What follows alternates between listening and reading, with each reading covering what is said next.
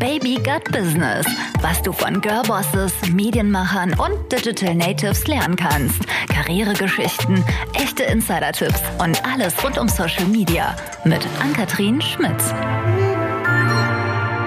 Ja, herzlich willkommen zu Baby Gut Business. Ähm, wir haben ja leider eine Woche aussetzen müssen das war einfach aufgrund der Tatsache geschuldet, dass ich äh, so viel an anderer Ecke zu tun hatte. Ihr wisst, dass ähm, die Leute, die hier schon länger zuhören, wissen, dass das einfach eigentlich auch nur ein Side-Project von mir ist. Aber ja, es wird immer größer. Es sind mittlerweile über 25.000 Leute, die hier pro Folge zuhören. Ähm, da darf ich ehrlich gesagt gar nicht drüber nachdenken, während ich das hier aufnehme. Ich sitze nämlich schon wieder unter meiner Bettdecke, um mein Intro einzusprechen. Ähm, ja, umso mehr freut es mich, dass ich euch äh, diese Woche hier wieder begrüßen darf. Und zwar zu einem ganz besonderen Thema. Eigentlich ist das ja ein sehr Social Media und Online-Marketing-lastiger Podcast bis jetzt gewesen. Aber ich würde das Themenfeld gerne noch ein wenig erweitern. Und zwar, ja, wenn man nun ein erfolgreiches Online-Business aufgebaut hat, wie geht's denn dann weiter? Ne? Auch in den, mit einem kleinen Ausblick auf die nächsten Jahre. Ich meine, das sind alles Geschäftsmodelle, über die wir hier sprechen, die gab es vor fünf Jahren noch gar nicht. Das ist, äh, deswegen bleibt natürlich auch bei vielen die Frage, ja, was ist mit der Zukunft? Um sich da auch gut abzusichern, habe ich natürlich nicht zuletzt aus privatem Interesse mich in den letzten Wochen, Monaten ja, über das Thema Immobilien als Kapitalanlage informiert. Und ähm, das habe ich natürlich erstmal primär für mich gemacht, da ich gerade selbst eine Immobilie gedenke zu kaufen. Aber hm, ich dachte mir wieder, Mensch, jetzt habe ich mich so lange und intensiv damit beschäftigt, warum soll ich das nicht auch irgendwie im Podcast mal zum Thema machen? Habe dann auch auf Instagram eine Umfrage gemacht und glaube ich selten so viel Rückmeldung bekommen wie zu diesem Thema von euch. Also wirklich klassisch in der Insta-Story drüber gesprochen und unfassbar viel Feedback bekommen. Deshalb, ja, kommt heute die Folge mit Thalia von Immobilien haben als Kapitalanlage praktisch. Und ähm, wir sprechen praktisch drüber, wie ja, findet man eine Immobilie, was braucht man überhaupt für ein Grundkapital? Und ja, was sind so die ersten Steps, worauf muss ich achten, wenn ich eine Immobilie kaufe, was sind die häufigsten Fehler und ich würde wirklich mich sehr weit aus dem Fenster lehnen und behaupten, wenn ihr diesen Podcast bis zum Ende hört, ich weiß, der ist auch ein bisschen länger, der geht eine Stunde, aber dann habt ihr alles, was ihr an Wissen braucht zu dem Thema als Vorabrecherche, wofür ich wirklich Wochen und Monate für gebraucht habe, in einer Stunde abgedeckelt. Und ähm, ja, das macht mich sehr stolz und froh, dass ich das an euch weitergeben darf. Und ähm, ja, jetzt noch ein paar Worte zu Thalia selber. Ja, ich habe, ähm, wie gesagt, etwas länger nach einer Person gesucht, mit der ich diesen Podcast aufnehmen kann und möchte, die irgendwie, mit der ihr euch vielleicht auch ganz gut identifizieren könnt und habe die in Thalia gefunden.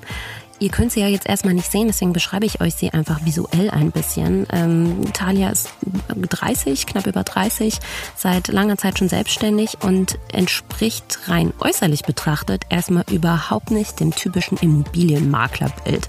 Also sie ist wirklich ja ganz klein, zierlich, schlank, super attraktiv, ähm, toll zurechtgemacht, super geschminkt und kam auch zu allen Terminen wirklich äh, top gestylt. Und das hat natürlich auch bei mir so ein bisschen die Frage aufgeworfen.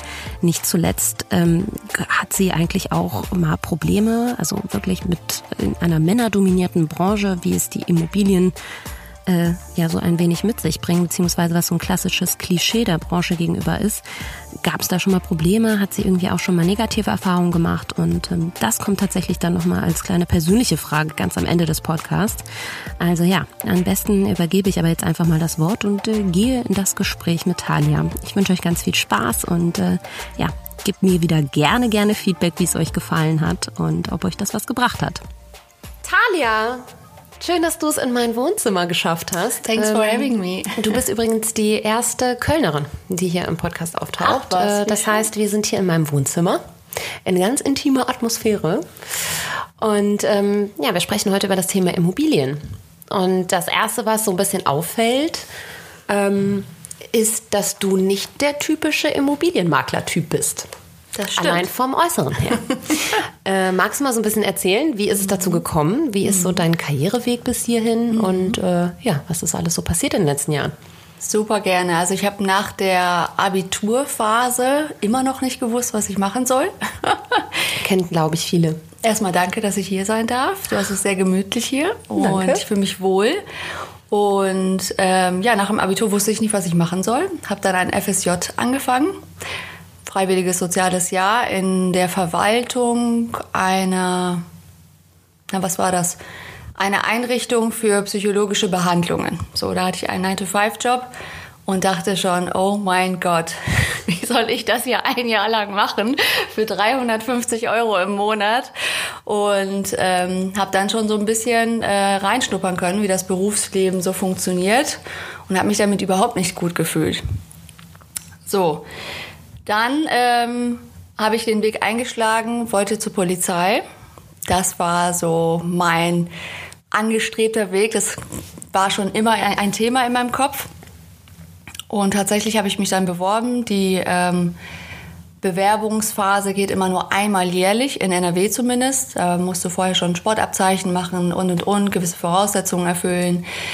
So, das habe ich dann alles gemacht und habe dann beim ersten Mal den ersten Teil schon nicht bestanden. Also der, ähm, das Bewerbungsverfahren ähm, hat drei Teile insgesamt und da bin ich beim ersten Mal schon ausgeschieden. Das war der computergestützte Test. Da war ich so nervös, dass ich dachte, oh mein Gott, was passiert hier? Und dann wollte ich es aber richtig wissen und habe dann beschlossen, mich ein Jahr später nochmal zu bewerben. So und habe dann gedacht, ja scheiße, du kannst ja nicht jetzt in deinem Lebenslauf eine riesen Lücke haben. Was machst du jetzt? So, und dann habe ich gedacht, wie kann ich noch zur Polizei kommen? Habe dann das Bachelorstudien, äh, den Bachelorstudiengang Soziologie angefangen, weil ich das grundsätzlich vom Studiengang am interessantesten fand. Empirische Sozialforschung, wie tickt der Mensch und und und. Und Kommt dir doch bestimmt jetzt auch zugute irgendwie ab und ja, an. auf jeden Fall, auf jeden Fall. Wobei ich da auch schnell gemerkt habe, hm, studieren in einem Fach, was so total ähm, theoretisch ist, ist auch nicht so meins. Habe dann aber das Studium äh, weiter fortgeführt und habe mich dann im zweiten Jahr äh, nochmal bei der Polizei beworben. Der Hintergrund ist der, dass ich beim Studium nach dem Bachelorabschluss hätte mein Masterstudiengang in Kriminologie studieren können. Das heißt, ich wäre dann direkt nach dem Master zur Kriminalpolizei gegangen. Das war so der, die Option zum normalen, gängigen Weg durch die drei Jahre beim, äh, äh, in, der, in, der, in, der, in der öffentlichen, na wie heißt das? Vom öffentlichen Dienst, glaube ich, ne? Genau, FH für äh, öffentliche Verwaltung ist das und dann hast du deine praxisorientierten ähm, Teile. So. Hat alles nicht geklappt. Schade. Zum Glück. Zum Glück. Ich bin jetzt nicht das Arschloch, äh, sondern äh, helfe Menschen dabei, äh, bei der Entscheidung ihres Lebens einfach begleitend auf die wichtigen Dinge zu achten. Und ähm, habe jetzt Immobilien haben zu meiner Marke, persönlichen Marke gemacht, weil ich denke, dass jeder Mensch, der ein gewisses Bewusstsein für sich selbst hat, auch eine Immobilie haben kann, egal in welcher Form. Oh, das ist spannend. Okay, jetzt hast du ein bisschen vorgegriffen. Was ist denn nach der Polizeigeschichte passiert? Genau. Ach Gott, Gott, Gott, Gott. Genau, nach der Polizeigeschichte ist äh, das passiert, dass ich dann ausgeschieden wurde, weil ich eine chronische Darmentzündung habe. Auch vielleicht nicht so ganz äh, unwichtig zu wissen, weil die chronische Darmentzündung, die begleitet mich immer wieder in verschiedenen Intervallen, je nachdem, wie ich was für einen Stressfaktor ich habe und was ich gerade in meinem Leben durchlebe. Und immer wenn es große Umbrüche gibt, gibt es immer einen Schub. Das kann man eigentlich schon vorplanen.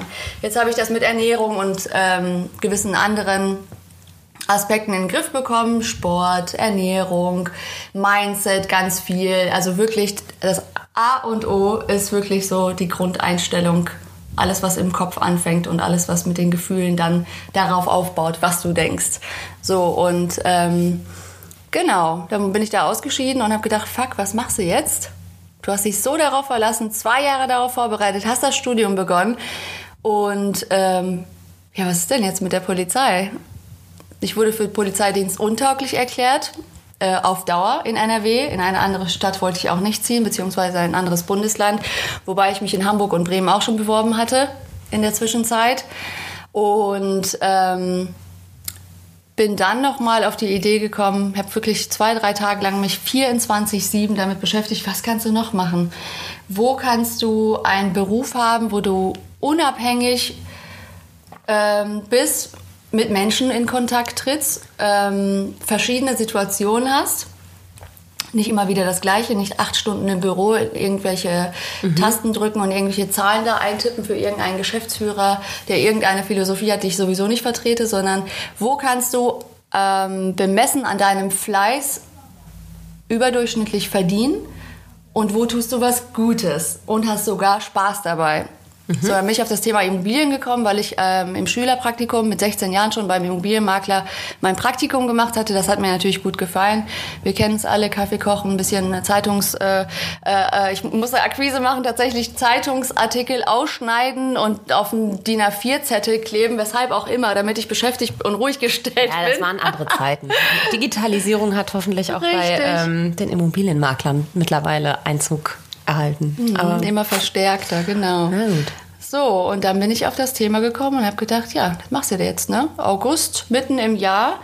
Ähm, Polizei klappt nicht mehr. Bist von ausgegangen, dass du im September dein Studium anfängst. Im öffentlichen Dienst dann, äh, beziehungsweise an der FH für öffentliche Verwaltung. Und ja, da muss ich halt überlegen und habe überall alle Kontakte aktiviert, die ich hatte um dann zu sagen, ich will dieses Jahr noch anfangen, meine Ausbildung zur Immobilienkauffrau zu machen. Das hat dann mit Umwegen und ja, glücklicherweise durch einen Kontakt dann tatsächlich geklappt, nachdem ich von äh, A bis Z in den gelben Seiten, damals gab es auch schon Google, aber ich habe tatsächlich klassisch die gelben Seiten aufgeschlagen und habe von A bis Z alle Firmen angerufen, gefragt, ob noch Kapazität äh, vorhanden ist und ob sie noch, ob sie ein Ausbildungsbetrieb äh, ähm, äh, sind und ob sie noch Kapazität haben für das Jahr. Und alle haben es verneint.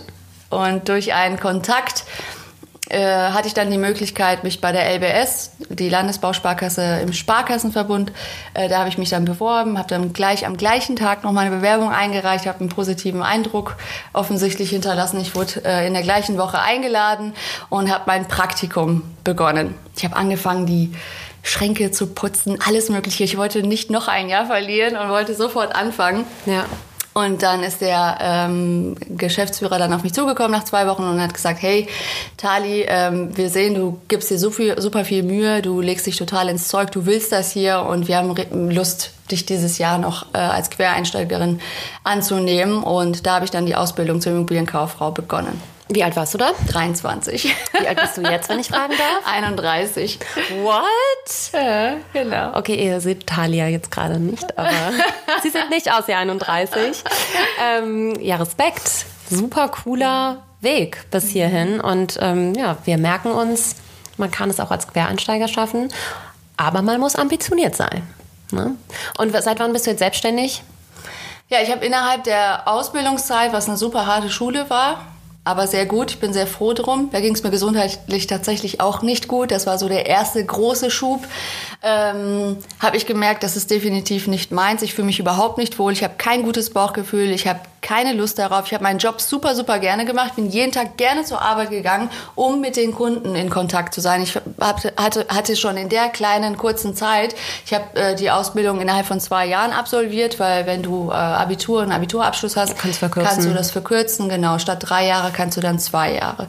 So, und... Ähm, habe in der Zeit äh, relativ schnell bemerkt, dass es überhaupt nicht meins ist und habe nach der Ausbildung ja, habe ich mich selbstständig gemacht, direkt. Das war 2014 bin ich nach Köln gezogen. Zudem bin ich auch noch umgezogen. Ich komme aus Münster in Westfalen. Mhm. Da wollte ich nicht bleiben in dem Job, weil ich mich umgeschaut habe. Es gab zwei, drei große Maklerfirmen und ganz viele kleine natürlich. Und ähm, die jungen Leute in meinem Alter damals, ich hatte den Eindruck, die, hatten, die haben da gar keinen Bock drauf. Das sind mhm. reingeborene Kinder von irgendwelchen Immobilienmaklern, mit denen ich definitiv nicht kommunizieren wollte, weil ich da einfach so leidenschaftlich äh, rangehe und so Lust darauf habe, dass ich dachte, nee, das möchte ich nicht. Und ähm, ich war in der Zwischenzeit zwei, dreimal hier in Köln feiern und äh, eine Freundin von mir, die mittlerweile äh, zigmal umgezogen ist, in Hamburg gelebt hat, jetzt wieder in, zurück in Düsseldorf mit Mann und Kind ist, die ähm, hat mir hier die Türen offen gelassen. Ich war zwei, dreimal in Köln und dachte, wow, ich fühle mich hier super, super wohl in der Stadt. Und ähm, habe dann überlegt, ja, das wäre doch eigentlich was, wenn du kompletten ähm, Strich hier machst in Münster, ja, und ähm, ein Kapitel beginnst in Köln. Cool.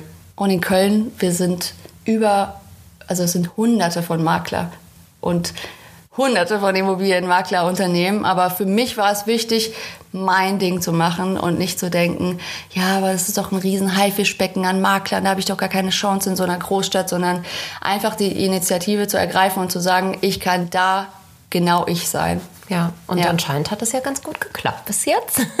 Tatsache. Deswegen ähm, sitzen ja. wir heute hier. Ja, ich freue cool. mich auch total. Ja, das ist auf jeden Fall schon mal eine super spannende Karriere-Story, finde ich. Mhm. Und auch eine mutmachende Story für jeden Quereinsteiger da draußen.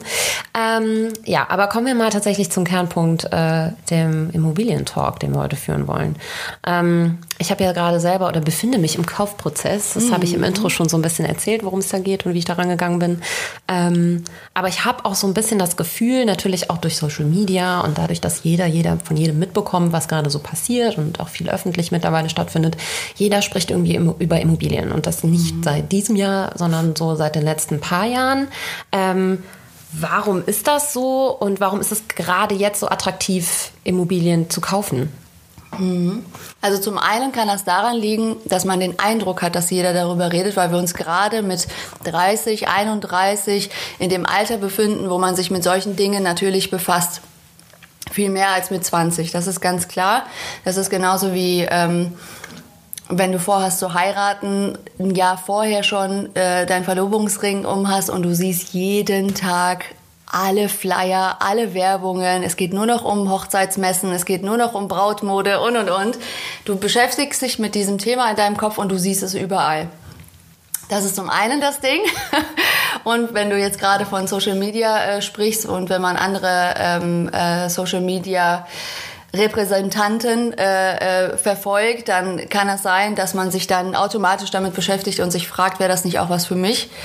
Und zum anderen ist das ähm, Natürlich auch ein Thema, was in den Medien ganz groß geschrieben ist, wegen der Niedrigzinsphase und was ja natürlich auch nicht unattraktiv ist. Also bei einigen Banken kriegt man ja vielleicht schon unter 1% Zinssatz, das ist nichts und dafür kann man sich natürlich äh, eine Immobilienfinanzierung schon ähm, ja, leisten ja. oder beziehungsweise genau, kann man sich das vorstellen.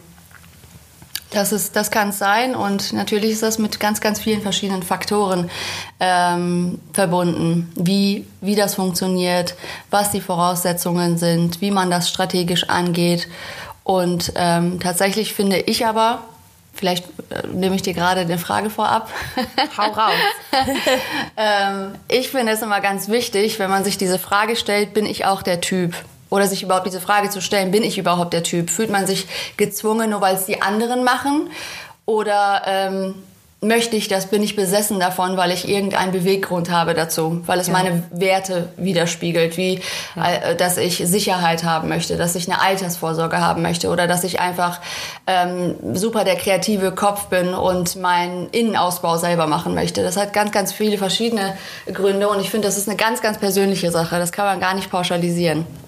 Interessant, die Herangehensweise. Also wir haben ja auch schon ein Vorgespräch geführt und das hat mich mhm. dazu bewogen, dich auch irgendwie hier einzuladen. Weil ich mhm. glaube, mhm. dass du vielen ähm, hier aus der Seele sprichst, was das angeht und da vielleicht auch irgendwie nochmal einen anderen Blickwinkel drauf gibst. Mhm. Ähm, so, nun, es gibt ja trotzdem zwei Herangehensweisen. Ne? Es gibt die Leute, die sagen, hey, ähm, ich will eine Immobilie kaufen und da selber drin wohnen. Ja, mhm. irgendwie, ich liebe Köln, ich will hier niemals weg und ich möchte mhm. für immer hier bleiben und ich möchte auch hier eine schöne Wohnung haben. Ähm, und es gibt die, so wie ich, die mhm. sagen, hey, ich habe ein bisschen Vermögen aufgebaut, ich möchte das auf jeden Fall klug und ähm, gewinnbringend für die nächsten 10 bis 20, 30 Jahre irgendwie anlegen. Mhm. Ähm, meine Frage, wie kann ich denn für mich einschätzen, welches Modell jetzt das passendere für mich ist? Deine Intuition, dein Bauchgefühl. Womit fühlst du dich wohler? Es gibt äh, die Menschen, die sagen, ich muss mein Eigenheim haben, weil sich das einfach in, durch die Generation so durchgezogen hat, weil ich es gar nicht anders kenne, als im Eigenheim zu wohnen. Die möchten das auch so, die arbeiten darauf hin, die sparen darauf hin, schon mit jungen Jahren, mit dem ersten Nebenjob. Und ähm, es gibt diejenigen, die sagen, ich bin total flexibel, ich möchte flexibel sein, ich möchte gerne zur Miete wohnen und äh, reise viel, bin beruflich viel unterwegs und möchte mich da gar nicht so binden an einen bestimmten äh, Ort bleibe lieber zur Miete wohnen und kaufe mir dann aber eine Kapitalanlage, die ich dann auch wiederum vermiete, bin der Vermieter dieser Wohnung. Das sind zwei verschiedene ähm, ja, äh, Berechnungen im Prinzip. Das eine ist äh, eine Immobilie zur Selbstnutzung ist immer ein Luxusgut. Das ist genauso wie wenn du dir ein Auto kaufst. Das nutzt du ab, das benutzt du, du zahlst es zu 100 Prozent selbst. Bei einer Immobilie zur Kapitalanlage, die du kaufst, aber vermietest, hast du eine ganz andere Kalkulation, weil in dem Moment zahlt dein Mieter deine Finanzierungskosten ab.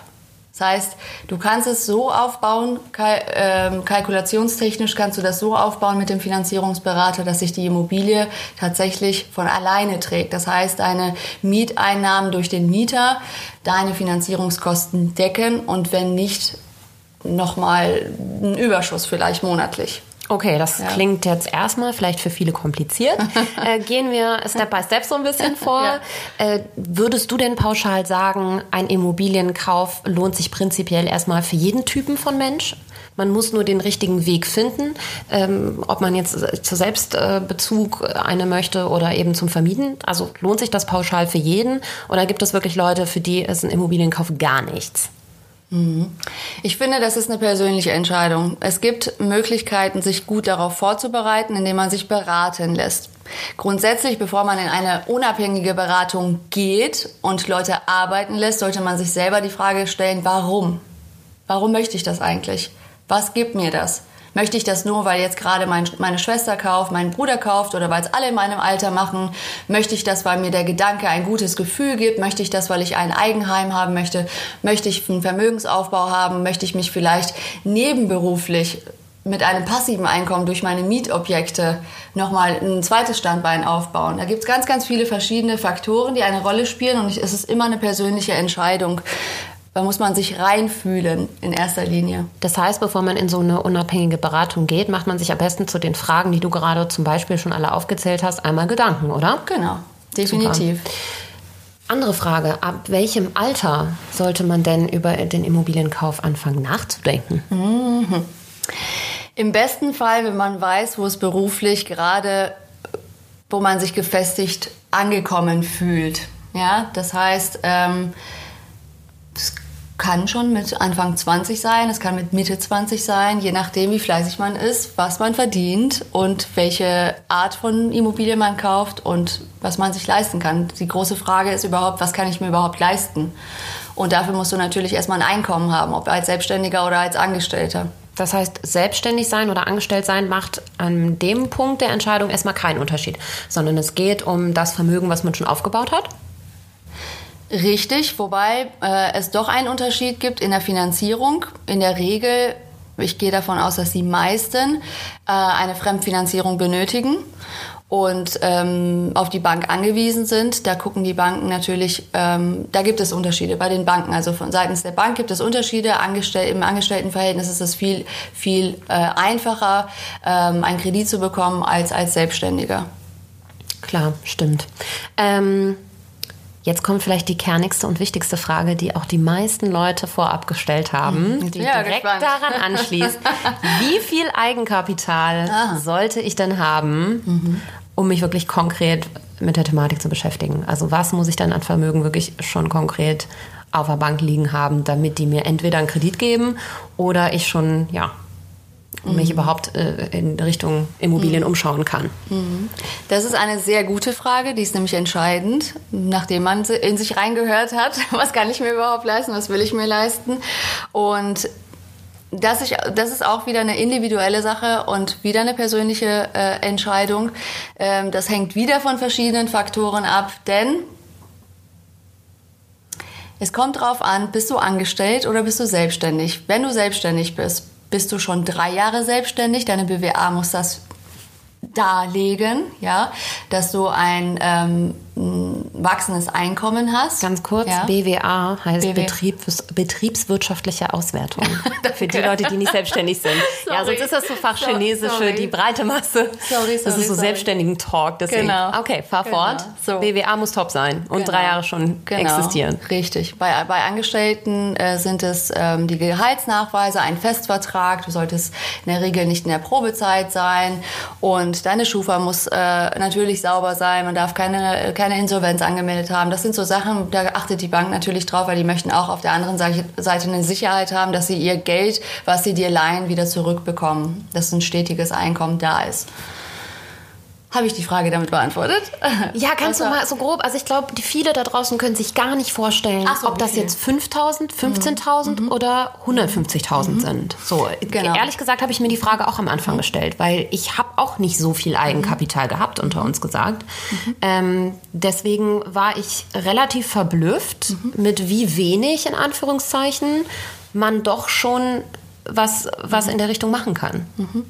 Klassisch ist es so, dass man immer 20 bis 30 Prozent als sehr angemessen und gesund empfindet seitens der Bank von, von von der Kaufpreissumme. Das heißt, je nachdem, ah. wie teuer deine Immobilie ist, wenn du jetzt beispielsweise, wir fangen aber am besten nicht mit Zahlen an, immer der ähm, äh, äh, Kaufpreis plus die Nebenkosten. Also bei einem Immobilienerwerb geht es nicht immer nur um den Kaufpreis der tatsächlichen Immobilie, sondern auch um die Kaufnebenkosten. Das Ganze muss ja auch eingetragen werden, sodass irgendwo steht, das ist dann im Grundbuch, dass du der neue Eigentümer bist. Für den Eintrag gibt es dann für den Eintrag, für die notarielle Beurkundung, dass du der neue Eigentümer bist und den Kaufvertrag, den, äh, der zwischen Verkäufer und Käufer dann äh, vereinbart wird und unterschrieben wird und notariell beurkundet wird.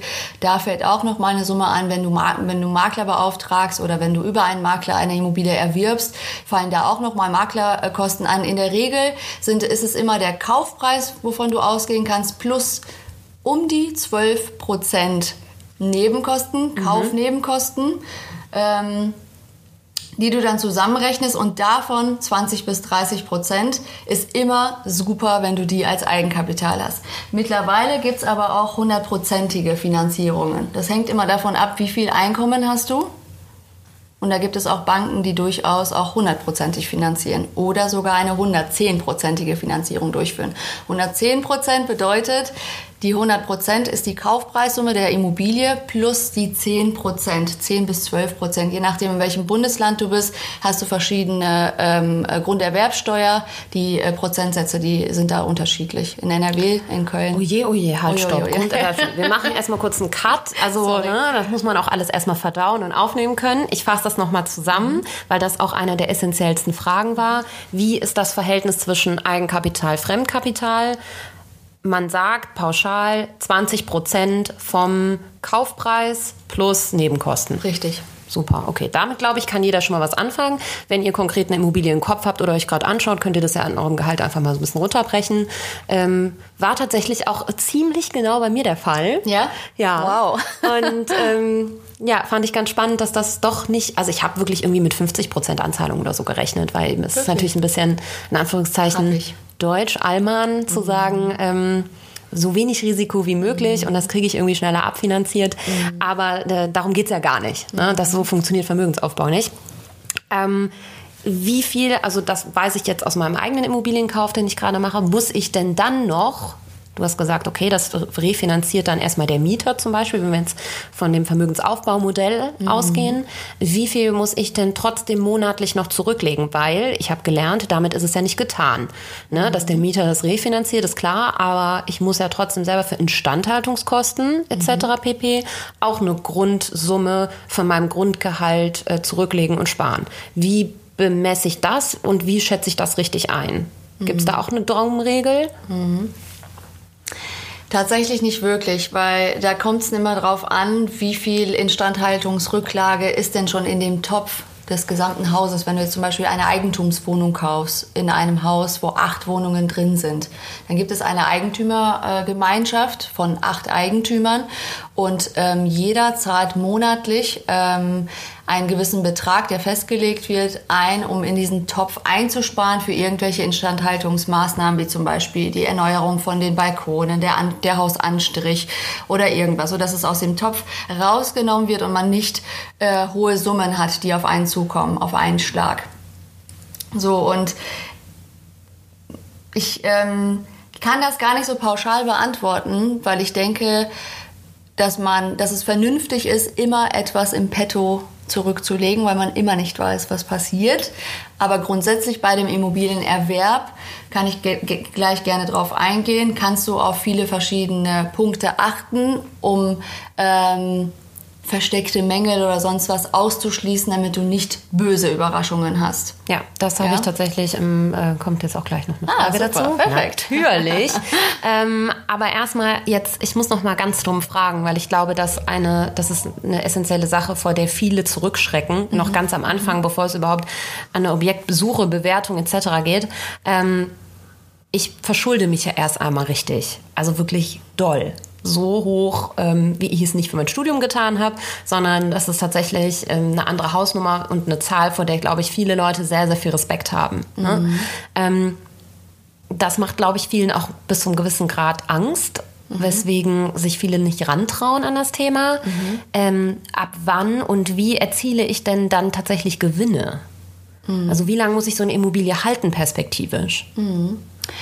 Bei dem äh, Modell der Kapitalanlage, was wir gerade für den Vermögensaufbau ähm, kannst du schon monatlich einen Überschuss haben. Das kommt immer darauf an, wo kaufst du die Immobilie. Wenn du jetzt mitten in Köln, München, Berlin, Hamburg, in diesen Ballungszentren eine Immobilie kaufst, da hast du es definitiv nicht, weil die, der Mietspiegel viel zu hoch ist und weil du da nicht auf deine Kosten kommst. Da musst du auch ganz, ganz viel einfach noch dazu bezahlen. Das ist wieder so eine Kalkulationssache, da gehe ich gar nicht drauf ein. Aber wenn du ähm, die Kalkulation so aufstellen lässt vom Finanzierungsberater, dass sich die Kosten tragen und du monatlichen Überschuss hast, hast du ja schon während der Finanzierungsphase schon am Anfang eine äh, selbst, sich selbst abzahlende Immobilie wenn nicht noch einen kleinen Überschuss. Ich ja. rede jetzt nicht von einem Vermögen von 3000 Euro oder 5000 Euro im Monat, dass du an Überschuss hast, aber so, dass du ruhig schlafen kannst, du sagen kannst, die Immobilienkosten, die tragen sich durch den Mieter und und und. Das heißt, man kann die Kalkulation so aufstellen, dass wenn du einen Mietausfall zum Beispiel hast, das sind ja alles so äh, Sachen, äh, Risiken, Restrisiken, die immer da sind, aber ich kann euch wirklich beruhigen, es ist überhaupt nichts Schlimmes und diese große Zahl ist nur die Zahl, weil wenn wir uns mal eingestehen, wie viele Dinge bekommt man heutzutage oder in der heutigen Zeit angeboten auf Ratenzahlung. Das hängt schon, das fängt schon mit unserem Mobilfunkgerät an. Geht dann, ja, bitte? Stimmt, richtig. Ja, so, dann hast du hier noch ein Abonnement, dann bist du noch im Fitnessstudio angemeldet, weißt gar nicht, was du da zahlst, dann bist du im zweiten Fitnessstudio angemeldet, zahlst schon seit zwei Jahren, hast aber nicht gekündigt und und und. Und so laufen die Abos vor sich hin. Da macht sich Erwischt. aber keiner, ja, und da macht sich keiner Gedanken drum. Aber wenn es dann die großen Zahlen sind, die dann im fünf- oder sechsstelligen Bereich sind, es ist einfach, vielleicht verabschiedet man sich einfach von diesem Gedanken, es ist eine Riesenzahl, es ist eine große, es ist ein großer, riesen Schuldenhaufen sondern äh, konzentriert sich eher darauf, was habe ich davon und was gibt mir das monatlich. Und mh, mm, an die Zeit zu denken, wenn ich das jetzt in 20 Jahren abbezahlt habe, habe ich eine schuldenfreie Immobilie. Du kannst ja deine Finanzierung auch so aufstellen, dass du immer Sondertilgungen zum Beispiel äh, einzahlen kannst, wenn du dann irgendwie, weiß ich nicht, im Angestelltenverhältnis im Vertrieb bist oder äh, sonstiges und auf einmal ein bisschen mehr hast als dein ähm, Gehalt, dass du dann sagst, hey, ich möchte jetzt auf einen Schlag 1000 Euro äh, als Rate zurückzahlen oder mal hier äh, 5000 Euro, weil ich jetzt wieder was angespart habe seit drei Jahren. Ja? Fun Fact, das habe ich auch genauso gemacht ja? in meiner Finanzierung. Ach, Beziehungsweise cool. das Thema ist noch nicht durch. Ich, äh, das würde jetzt hier den Rahmen sprengen. Das ja. kann ich mal in einem extra Podcast mit meinem äh, Finanzierungsberater beziehungsweise mit meinem tatsächlichen Makler nochmal aufarbeiten, mhm. Anfang nächsten Jahres. Aber äh, das habe ich auch so ähm, implementiert in meine Finanzierung, dass es äh, auch Tilgungsphasen gibt, wo ich mal, wenn ich irgendwie einen Boni-Ausschuss habe und äh, dass ich auch mal vielleicht die Möglichkeit habe, äh, das schneller zu reduzieren. Ob man das jetzt wirklich macht, sei ja mal dahingestellt. Aber Wahrscheinlich die Option braucht man es gar nicht. Die, die Option, Option, zu haben ist gut und die sollte man sich vorher ja. schon einräumen, weil ähm, im, zum späteren Zeitpunkt das in der Finanzierung mit einzubauen, wird etwas äh, komplizierter, als wenn du es von vornherein direkt machst. Ich habe mal gehört, man soll eine Immobilie mindestens 15 Jahre halten. Ist das eine willkürliche Zahl? Würdest du das unterschreiben? Also, ähm, wenn wir vom Vermögensaufbau ausgehen und ich perspektivisch überlegen würde, die auch wieder zu verkaufen, mhm. wenn sie sich dann abgezahlt hat. Mhm. Du kannst eine Immobilie zur Kapitalanlage, ich darf hier keine steuerrechtlichen Beratungen machen, aber man sagt, vom Hörensagen ist es tatsächlich so, weil das ähm, rechtlich so verankert ist, wenn du zehn Jahre lang eine Immobilie durchgehend vermietest, nicht selber zwischendurch drinne wohnst, das ist ganz wichtig, ähm, dann kannst du, wenn du deine Immobilie nach zehn Jahren verkaufst, Du hast sie beispielsweise vor zehn Jahren für 100.000 Euro gekauft. Heute nach zehn Jahren ist sie 160.000 Euro wert beispielsweise. Dann kannst du die 60.000 Euro Differenz, die du an Wertgewinn in den zehn Jahren äh, bekommen hast für die Immobilie, musst du nicht versteuern und kannst sie dir in die Tasche stecken. Und damit könntest du wieder eine Refinanzierung machen oder als Eigenkapital für dein Eigenheim zum Beispiel nutzen und dann das Haus zur Eigennutzung vielleicht kaufen. Also ja. ich glaube, das ist jetzt auch wieder so eine unter Selbstständigen Sache vielleicht, weil im Angestelltenverhältnis habe ich in meinem Freundeskreis schon oft beobachtet, dass die Leute gar nicht mehr auf ihr Gehaltsabrechnung gucken mhm. und äh, wirklich nur mit ihrem Nettogehalt rechnen. Mhm. Aber bei einem Selbstständigen wie mir zum Beispiel landen ja wirklich erstmal die ähm, die vollen Beträge auf dem Konto und dann kommt das Finanzamt und dann ziehen sie mir wieder alles ab. Also ich bin beim Steuersatz von 53 Prozent oder so, also Spitzensteuersatz, mhm. ähm, obwohl ich da schon an allen Stellschrauben drehe, wie ich nur kann, weil ich mich auch in den letzten Jahren sehr in das Steuerthema eingearbeitet habe. Aber wow. das ist ein anderes eine, eine, eine andere Geschichte. Eine andere Podcast-Folge. Ähm, ja, definitiv. Ja. Ähm, ist das natürlich der Wahnsinn. Also mhm. steuerfrei nach zehn Jahren ist. Ähm, die Differenz, wohlgemerkt. Ja, gut, die Differenz, aber die wäre ja in dem Falle, äh, wir gehen Bei ja mal davon Beispiel, aus. Ne? Genau. Also, mhm. also, das ist schon toll. Wow, das ist äh, eine sehr beeindruckende Zahl. Mhm. Lasst es euch gesagt sein. Das war jetzt ein Beispiel. Ich weiß natürlich nicht, wie viel Werterhalt, aber grundsätzlich ist eine Immobilie im Vergleich zu einer Aktie oder irgendetwas, was du nicht greifen kannst. Ne? Eine Immobilie kannst du, die Immobilie kannst du anfassen, da kannst du reinbeißen, kannst du fühlen, ja. Und äh, für, für mich ist das immer etwas, was nicht greifbar ist, das kann ich immer nicht so greifen, im ja. wahrsten Sinne des Wortes. Ja. Und bei einer Immobilie hast du nie einen Wertverlust. Du hast immer eine konstante Wertstabilität und Mit. darüber hinaus eine Wertsteigerung. Das heißt, wenn jetzt zum Beispiel, wenn ihr das in den Medien ganz oft hört, Immobilienblase, ähm, äh, was gibt's denn da noch? Sag mir mal die Schlagwörter, die du sonst ja, Mietpreisbremse, ne? Mietpreisbremse und In und Berlin und. gibt's jetzt gerade irgendwie so eine relativ linke politische Bewegung, die dann sagt, ähm, wir müssen da irgendwie einen Deckel draufsetzen und man darf pro Quadratmeter nur noch 8 Euro nehmen oder so, habe ich jetzt mal gelesen letztens. So, dann machen sie das alle und dann gehen die Vermieter hin und sagen, ja gut, dann äh, äh, kompensieren wir das Ganze wieder, indem wir die Wohnungen äh, gut ausstatten, für noch mehr Geld verkaufen, weil da ist ja, da sind ja jetzt Möbel drin, dann nehme ich 18 Euro pro Quadratmeter, eigentlich darf ich ja nur 12 Euro nehmen. Also es gibt immer irgendwie einen Weg, den sich die Leute einschlagen und die Medien und die Politik, die solche Gesetzestexte oder sonstiges verabschiedet, das ist dann immer nur ein Streitfaktor. Grundsätzlich ist aber eine Immobilie immer eine wertsichere Anlage, egal ob zur Selbstnutzung oder zur Kapitalanlage. Es ist immer eine gute Entscheidung, eine Immobilie zu erwerben, wenn du merkst, dass du der Typ dafür bist. Wenn du dich überhaupt nicht wohlfühlst, nachdem du dich umfangreich informiert hast, ja, dann lass es lieber sein, dann ist es nicht deins, dann bist du der Miettyp. Okay, ähm, aber du ja. sagst prinzipiell auch so ein bisschen hin, schon mal so einen Ausblick auf, wie entwickelt sich der Markt. Du glaubst auf jeden Fall daran, dass das äh, stabil bleibt, beziehungsweise dass eine Immobilie weiterhin auch in den nächsten mhm. 10, 20, 30 Jahren eine mhm. gute Investition ist. Das können wir an dieser Stelle schon mal so festhalten, weil das nämlich auch eine sehr häufig gestellte Frage war tatsächlich und auch ja. eine Frage, die ich mir persönlich mhm. häufig gestellt habe. Ja, also weil ähm, ich das ja. natürlich auch gar nicht einschätzen kann. Also ich komme aus einem ganz anderen Bereich. Ich glaube, ich habe ein ganz gutes logisches Denken und ich bin mhm. irgendwie auch ein informierter Mensch, der mhm. Nachrichten liest. Mhm. Aber das ist natürlich auch gerade aufgrund des hohen Werts, der dann damit irgendwie verbunden ist, ein risky Business, sage ich Ja. mal. Aber so risky scheint es gar nicht zu sein. Nee, das ist ja toll. nicht. Darf ich dem noch was hinzufügen? Unbedingt. Rückblickend bei solchen Themen, die immer so sehr, wo man sich unsicher fühlt oder nicht gut fühlt, weil man einfach keine Infos hat. Ne, wenn du dich ungut fühlst, kann es ja immer, ist es zwangsläufig so, dass du immer irgendwie eine fehlende Information hast, ein riesen Fragezeichen. Und das kann man ja alles, für alles gibt es eine Lösung. So, die Frage ist nur, wen spreche ich an, wer ist gerade für mich da, mit wem fühle ich mich, ne, mit wem kann, wem kann ich vertrauen und mit wem kann ich gut zusammenarbeiten und kann ich da ehrlich sein und, und sagen, worum es geht. Aber rückblickend noch mal ganz kurz zu der Immobilie und zu der Wertstabilität. In den letzten Jahrzehnten haben wir noch nie, noch nie, also schon immer nicht. Wir haben keine Wert, äh, keinen Wertverlust einer Immobilie äh, erlebt. Noch nie. Und wenn wir mal Deutschland mit äh, zum Beispiel ähm, Paris jetzt mal, ja, Köln mit Paris oder mit New York oder mit anderen Großstädten vergleichen, sind wir hier noch richtig, richtig, richtig, richtig gut dran mit den Preisen. Und da ist noch so Absolut. viel Potenzial nach oben. Wir sind total verwöhnt hier in Deutschland. Ja. Also Insofern.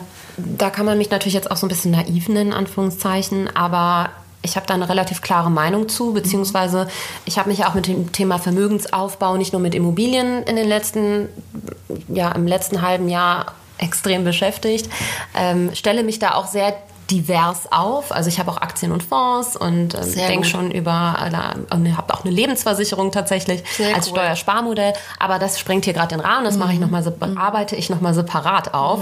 Ähm, trotzdem glaube ich, dass von all diesen Dingen, die ich gerade für meine Altersvorsorge tue, die Immobilie die beste und klügste Investition ist.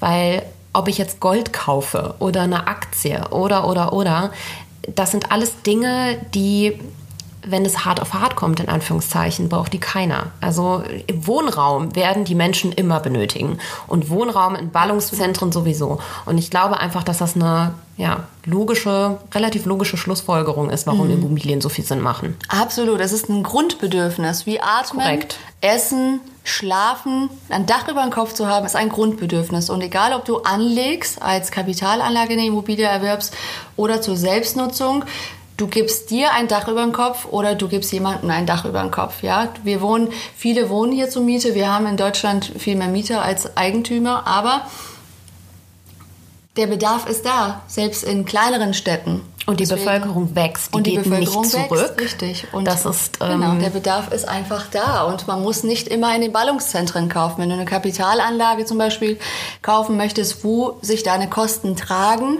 dann geh am besten in irgendeine andere Stadt und nicht da, wo sich die meisten für interessieren. Ja? Ja.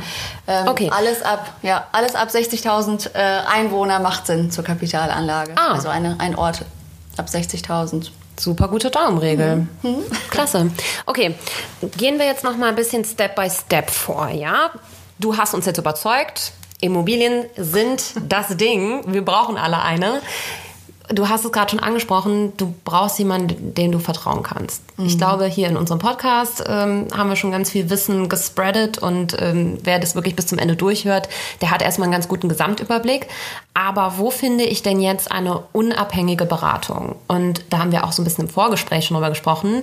Die Maklerbranche an sich hat teilweise ja auch ein bisschen einen schlechten Ruf gerade, weil es teilweise eine Art shady Business ist. Also da wird viel aufgeblasen, da werden viele ja, Kunden über irgendwelche Vorträge, ich habe selber mal so einen besucht, irgendwie angelockt und angezogen, wo dann erklärt wird, wie toll das alles ist und ähm, man über, aber das Gefühl hat so, ach ja, und danach wird einem eine Visitenkarte in die Hand gedrückt und dann soll man am besten auch direkt da irgendwas kaufen. Wo finde ich denn wirklich jemanden, ähm, der mich unabhängig berät? Und ja, was sind die ersten Steps dann auch tatsächlich? Also, unabhängige Be- Beratung gibt's ja an jeder Ecke. Die Frage ist, wo findest du jemanden, den du vertraust? Und das siehst du ja erstmal von außen nicht. Und in der, ähm, ja, in der Zeit der Social Media Kanäle, die sich uns anbieten, kann man tatsächlich einfach mal selber recherchieren und gucken, welche Person passt eher zu mir. Augenscheinlich vielleicht einfach mal einen Telefontermin vereinbaren, sich trauen, die Leute anzuschreiben und zu sagen, ich fühle mich gerade gut, ich bin jetzt gerade mit dem Thema Immobilien, ähm, befasse ich mich gerade und äh, brauche da einfach eine unabhängige Beratung. Äh, können Sie sich vorstellen, dass wir äh, da mal ein un, äh, unverbindliches Gespräch führen können. Einfach die Leute anzusprechen, vielleicht sogar auch durch die, über die Social Media Kanäle. Viele Makler versuchen sich jetzt gerade in den Social, äh, Social Media Kanälen wie Facebook und ähm, Instagram zu etablieren. Und die gehen auch mit der Zeit, auch wenn es ältere äh, Herrschaften sind, die sind auch cooler drauf, ja. Und ihr müsst einfach selber mal gucken, mit wem fühlt ihr euch am, am wohlsten. Und da würde ich äh, mir einfach zwei, drei Telefongespräche mal äh, aufschreiben, die ich nach und nach abarbeite, vielleicht immer mit den gleichen Fragen und gucken, bei wem habe ich mich dann am besten gefühlt. Und was ich euch empfehlen kann, ist definitiv auch selber immer ehrlich zu sein. Also alles das, was dich beschäftigt, ehrlich anzusprechen kein Blatt vor den Mund zu nehmen. Es ist dein Recht, es ist total berechtigt, jede Frage zu stellen. Es ist eine große Entscheidung fürs Leben, auch wenn du die Option hast, die Immobilie nach einigen Jahren wieder zu verkaufen. Du bindest dich ja jetzt nicht für ein Leben lang, nimmst die Immobilie ja auch nicht mit ins Grab, aber du hast das Recht zu fragen und du hast das Recht, dich gut zu fühlen und dir dein, deine Vertrauensperson selber auszusuchen. Klasse. Ähm, ist es denn überhaupt noch möglich, selber sich eine Immobilie zu suchen? Ist das üblich, ohne Kontakte, Vitamin B, Makler etc.? Absolut, absolut. Also ähm, da kommt es auch wieder auf deine Personality an, wie ich finde, wie, wie wie in allem im Leben. Ja, oder einfach mal. Vielleicht ja. wie viel Arbeit und Zeit möchte man selber da reinstecken. Ne? Also man muss sich ja erstmal ein gewisses Grund-Know-how äh, aneignen, mhm. und äh, dann muss man irgendwie noch die Zeit haben, die ganzen Objekte zu besichtigen, beziehungsweise sich so intensiv mit dem Thema zu befassen, dass man sagt, alles klar, ich gehe jetzt zur Bank und nehme dafür einen Kredit auf. Mhm. Ja, Tatsache ähm, ist, das, äh, ist das der wichtigste Punkt vielleicht, nachdem man weiß, was man sich leisten kann und wie man das Ganze angeht. Es gibt eine Checkliste, die man definitiv durcharbeiten sollte. Gibt Checklisten, die kannst du googeln. Ähm, gibt es die vielleicht auf deiner Homepage? Ja, auf meiner Homepage gibt es die auch. www.immobilienhaben.de Und äh, anhand dieser Checkliste weißt du ganz genau, was ist der First Step, was ist der Second Step, was ist der äh, dritte und folgende Step, bis du dann äh, äh, gut vorbereitet bist. Meine Devise ist immer, ähm, Vorbereitung ist die halbe Miete. Das ist ein Wortspiel, weil bei der Kapitalanlage hast du ja die Mieteinnahmen. Und wenn du gut vorbereitet bist, erwirbst erwirbst du eine Immobilie, die im besten Fall sich von alleine trägt und wenn du gut vorbereitet bist, kann dich eigentlich nichts mehr schocken, weil du hast alles an, an möglichen Risiken. Das Risiko gibt es immer bei allem im Leben, hast du alle schon einkalkuliert und dir kann nichts passieren. Okay, ähm, gehen wir mal davon aus, wir haben jetzt schon die Vorabrecherche gemacht und ähm, ob wir jetzt einen Makler haben oder nicht will deiner Checkliste natürlich auch nicht zu viel äh, vorgreifen, mhm. aber kannst du mal so drei Punkte vielleicht nennen, äh, bei der man generell äh, bei einem Objekt immer darauf achten sollte? Mhm. Also vorab, bevor du in die Objekt Auswahl gehst. Das sagt dir kein Mensch. Das ist meine Expertise, die sich über die Jahre, also aus dem Ärgernis ähm, der unwissenden Kunden, die mir äh, äh, gegenüberstehen und sich aber auch nicht entscheiden können, weil ihnen diese Information keiner zur Verfügung stellt, habe ich einfach für mich die Reihenfolge mal komplett geändert und gesagt, ähm, also ich sage es meinen Kunden immer wieder, Vorbereitung ist wirklich die halbe Miete und das Erste, was du machst, ist deine Finanzierung checken. Was kannst du dir überhaupt leisten? Du brauchst jetzt nicht Zeit investieren, dir 38 Häuser und Wohnungen anzuschauen, wenn du nicht mal weißt, was du dir leisten kannst, welchen Kredit in welchem Rahmen du bekommst. Insofern, the first step ist deine Finanzierung. So. Klingt total logisch. Ja. Hätte man eigentlich auch selber drauf kommen können. Jetzt, wo du es sagst. Aber ähm, okay, klasse. So, genau. Weil nichts ist schlimmer. Ich finde immer, diese Entscheidungen, diese Entscheidungen fürs Leben, die müssen ja auch Freude bereiten. Man macht es ja nicht, weil man Bauchschmerzen haben möchte, diese Entscheidung, sondern man möchte Nein. Freude erleben, man möchte Spaß daran haben. Und mir ist dieser Punkt super wichtig, das Ganze mit Freude zu begleiten, von vorne bis, bis, bis zum, also in, in, in dem Prozess und bis zum Abschluss, bis du das Ganze erwirbst und mit deiner äh, Kapitalanlage oder deiner Immobilie zur Selbstnutzung dich einfach wohlzufühlen und zu sagen, ich erinnere mich super gerne äh, an, an den ganzen Prozess zurück. Ich kann sogar andere Menschen damit, davon inspirieren oder damit inspirieren, es auch zu tun. Es soll einfach von vornherein Freude bereiten. Und damit das möglich ist, musst du deine Finanzierung erstmal checken, weil nichts ist schlimmer, als wenn du in einem Objekt stehst, es gefällt dir gut, dein Bauchgefühl sagt ja, du gehst nach Hause, kontaktierst deine Bank und die Bank sagt, nee, kannst dir gar nicht leisten, dir fehlen 30.000 Euro oder 40.000 Euro. Alles und aus dieser, aus dieser Enttäuschung kommst du nicht mehr raus und dann machst du wahrscheinlich den Deckel zu und sagst, Immobilien ist nichts für mich. So. Könnte passieren. Okay, so. und weiter? Also, ich tatsächlich die, die Finanzierung gecheckt habe, mhm. ich habe jetzt ein paar Objekte, die würden zu mir passen, nicht mhm. nur vom Bauchgefühl her, mhm. sondern halt tatsächlich auch vom finanziellen Aspekt. Wie bewerte ich das denn selber überhaupt? Kann ich das überhaupt selber bewerten? Ich kann ja nicht in die, das Mauerwerk gucken, mhm. ähm, sondern was sind so Punkte, worauf sollte man achten? Wie ist das mit der Lage und so weiter? Mhm. Das ist äh, sehr, sehr gut, dass du das sagst. Man kann nicht in die Wand schauen. Wir Makler nicht, der Verkäufer nicht. Der Verkäufer, wenn er es selber gebaut hat, der weiß natürlich den ganzen Prozess. Was wurde dazu gebaut? Hinter welcher Wand verstecken sich die äh, äh, Steigleitungen für, für die Wasserversorgung, Stromleitungen und, und, und. Aber worauf man achten sollte, ist bei jeder Bestandsimmobilie, Bestandsimmobilie bedeutet eine Immobilie, die natürlich schon gebaut ist und da steht, ähm, sind die ähm, großen Kostenfaktoren, wie zum Beispiel das Dach, die Außenfassade, die Dämmung der Außenfassade, ist, das, ist die Außenfassade gedämmt, ähm, ist ein gutes Klima da, vom, vom, vom Keller aus wirklich alles zu besichtigen, auch wenn es nur eine Wohnung ist, die du kaufen willst, du musst das ganze Haus besichtigen, vom Kellergeschoss einfach mal so die Feuchtigkeit äh, checken, wenn du reingehst, wirst du von der Feuchtigkeit erschlagen, ist das ein, ne, was, was hast du da für einen Kellerraum, ist das gepflegt, ist das alles... Ähm, ja, der Werterhalt muss einfach gegeben sein. Es muss stetig was am Haus gemacht, äh, gemacht sein. Auf das Dach kannst du achten, auf die Außenfassade kannst du achten, auf den Keller äh, kannst du achten. Du solltest fragen, was für eine Heizungsanlage und wie lange diese Heizungsanlage schon im Haus ist. Das sind so alles große Kostenfaktoren, die auf dich zukommen. Wenn du dann Miteigentümer bist und das Ganze erneuert wird, da musst du natürlich ein bisschen mehr in die Tasche greifen, als nur äh, ein oder 2.000 Euro zu zahlen. Und das sind immer so die wichtigsten Punkte, auf die du achten kannst. Fenster zum Beispiel, Doppelverglasung. Aus welchem Jahr sind die Fenster? Ähm, diese Fragen kannst du stellen. Genau, das sind Klasse. so die wichtigsten Faktoren. Das hilft doch schon mal total, würde ich sagen. Mhm. Ähm ja, blöd, ne? Ich habe mein Objekt schon besichtigt und habe das, äh, ich war ehrlich gesagt nicht im Keller. Hätte ich doch mal den Podcast vorher aufgezeichnet. Ach, wird schon schief gehen. Ähm, welche Unterlagen muss ich denn dann konkret vom Verkäufer anfordern?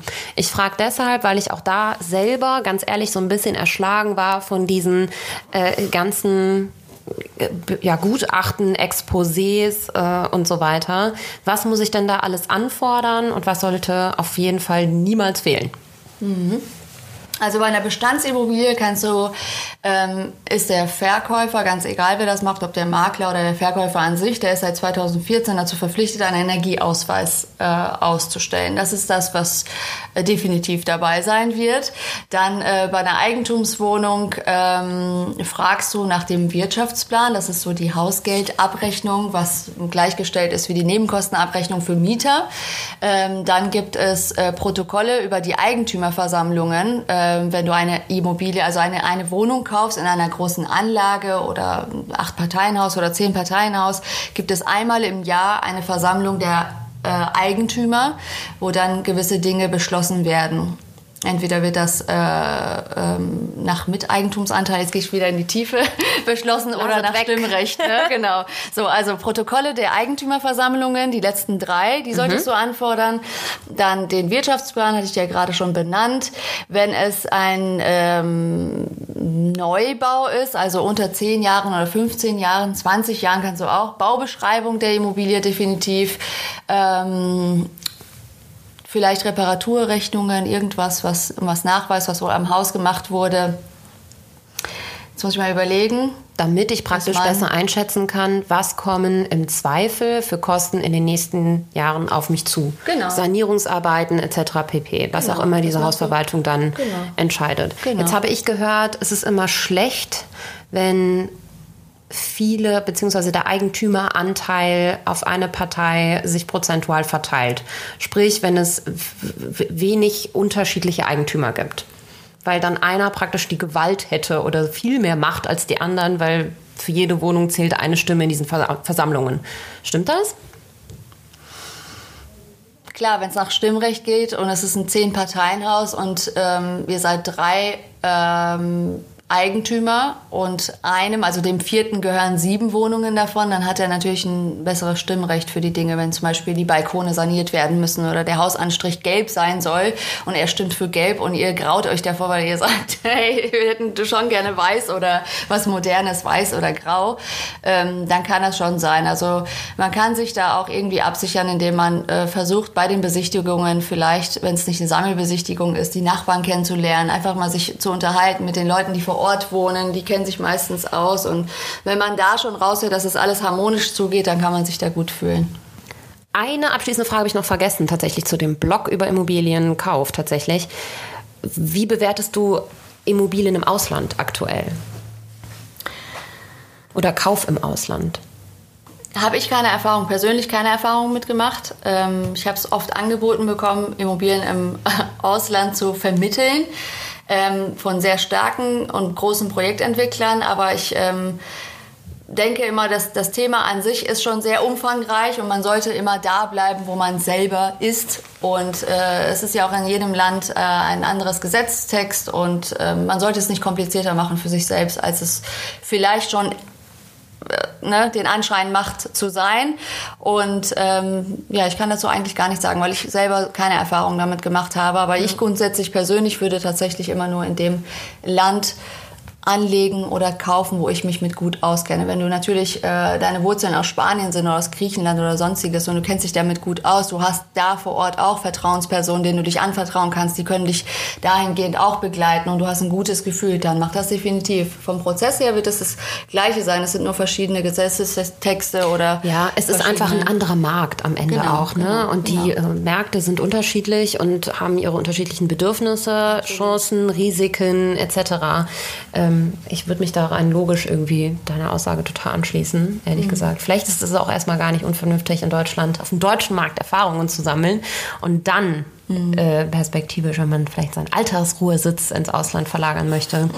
Achtung, es gibt so, äh, äh, tatsächlich Suchtgefahr. Wenn man einmal diesen Prozess durchlaufen hat, dann will man immer mehr dann, dann fragt man sich, warum habe ich nicht vorher schon damit angefangen? Tatsächlich sind die Kunden, also einige Kunden von mir sind in Anführungsstrichen Wiederholungstäter, weil die sagen, hey, warum habe ich das nicht vorher schon gemacht? Ne, die Immobilie als Kapitalanlage jetzt zum ja. Beispiel, ne, trägt sich von selbst, ja, dann lege ich mir noch mal eine zweite Immobilie zu. Klasse. Ne? Super schön. Das wäre auch schon ähm, der Abschluss über den Immobilientalk. Ich habe ehrlich gesagt noch zwei persönliche Fragen, die mhm. mich interessieren, weil ich dich als Person auch so spannend finde und so selbstbewusst und so toll. Jetzt kommst du ja als selbstständige Frau, die augenscheinlich auch toll aussieht, die geschminkt ist, die Schmuck trägt, die sich gerne gut kleidet, ähm, erstmal in eine Branche, die ja immer noch sehr männerdominiert ist. Mhm. Und ähm, ich kenne das selber aus eigener Erfahrung, dann und wann, ähm, wie man sich da teilweise fühlen kann. Ne? Mhm. Und ich glaube, dass das in einer ja, in der, in der Immobilienbranche sogar tatsächlich noch ein bisschen auf die Spitze getrieben wird. Hast du da schon mal irgendwelche negativen Erfahrungen gemacht? Beziehungsweise fühlst du dich als Frau manchmal un unwohl in, unter den Immobilienhaien dieser Erde? Äh, ja, ich habe schon mal Erfahrungen gemacht dahingehend. Ich fühle mich nicht mehr unwohl. Es hat ein riesen, riesig, riesig, riesig, also es war ein riesengroßer Prozess von Jahren, ähm, weil ich oft gedacht habe, es liegt an mir persönlich, es kann an Migrationshintergrund liegen, es kann an mir liegen, weil ich eine Frau bin. Da gibt es so viele Gründe, weshalb was nicht funktioniert oder weshalb ähm, ein Geschäft nicht funktioniert oder weshalb ich weniger ernst genommen werde als zum Beispiel der ähm, Kollege. Ja? Ähm, tatsächlich muss ich ehrlich sagen, rückblickend ist das ein Mythos, weil ob du Frau oder Mann bist, du kannst, egal in welcher Branche du bist, wenn du liefern kannst, wenn du weißt, wovon du sprichst, wenn du das sowieso besessen von bist und leidenschaftlich machst und die Leute, die merken das und die vertrauen dir und gehen diesen Prozess durch und sehen, hey, die hat tausende von Kunden beraten, da muss ja irgendwas dran sein. Und wenn es irgendwie nicht klappt, dann kannst du davon ausgehen, es liegt an dir und nicht an den Personen, die ja. das Ganze repräsentiert. Und die schlechte Erfahrung, die ich, oder viele schlechte Erfahrungen, die ich gemacht habe, sind glücklicherweise nicht die, dass ich begrapscht wurde oder sonstiges. Aber du kriegst natürlich schon mal so das ein oder andere zu hören, wo du äh, schlagfertig mit umgehen musst und solltest. Äh, ich kann mir gut vorstellen, dass mh, viele Frauen auch unter ähm, Mobbing leiden kann ich mir richtig gut vorstellen. Ich habe mich vor zwei Wochen darüber noch unterhalten mit, mit äh, meinem Partner. Und das ist, glaube ich, ein Riesenthema. Wenn das der Fall ist, kann ich euch wirklich empfehlen, einfach mal darüber zu sprechen, euch mit äh, Menschen auszutauschen, die eventuell das gleiche Problem haben könnten, mit ähm, Kolleginnen sich auszutauschen und da gemeinsam eine Lösung zu finden, um sich damit besser zu fühlen und damit umzugehen und das definitiv nicht zuzulassen. Also wie gesagt, ich wurde jetzt nicht irgendwie äh, angefahren oder sonstiges. Ähm, ich denke nicht, dass es Aber hast du dich lag, auch ähm, vom Geschäftlichen her benachteiligt gefühlt als Frau? Weil man dir das vielleicht auf den ersten Blick nicht zugetraut hätte, weil du eben attraktiv bist?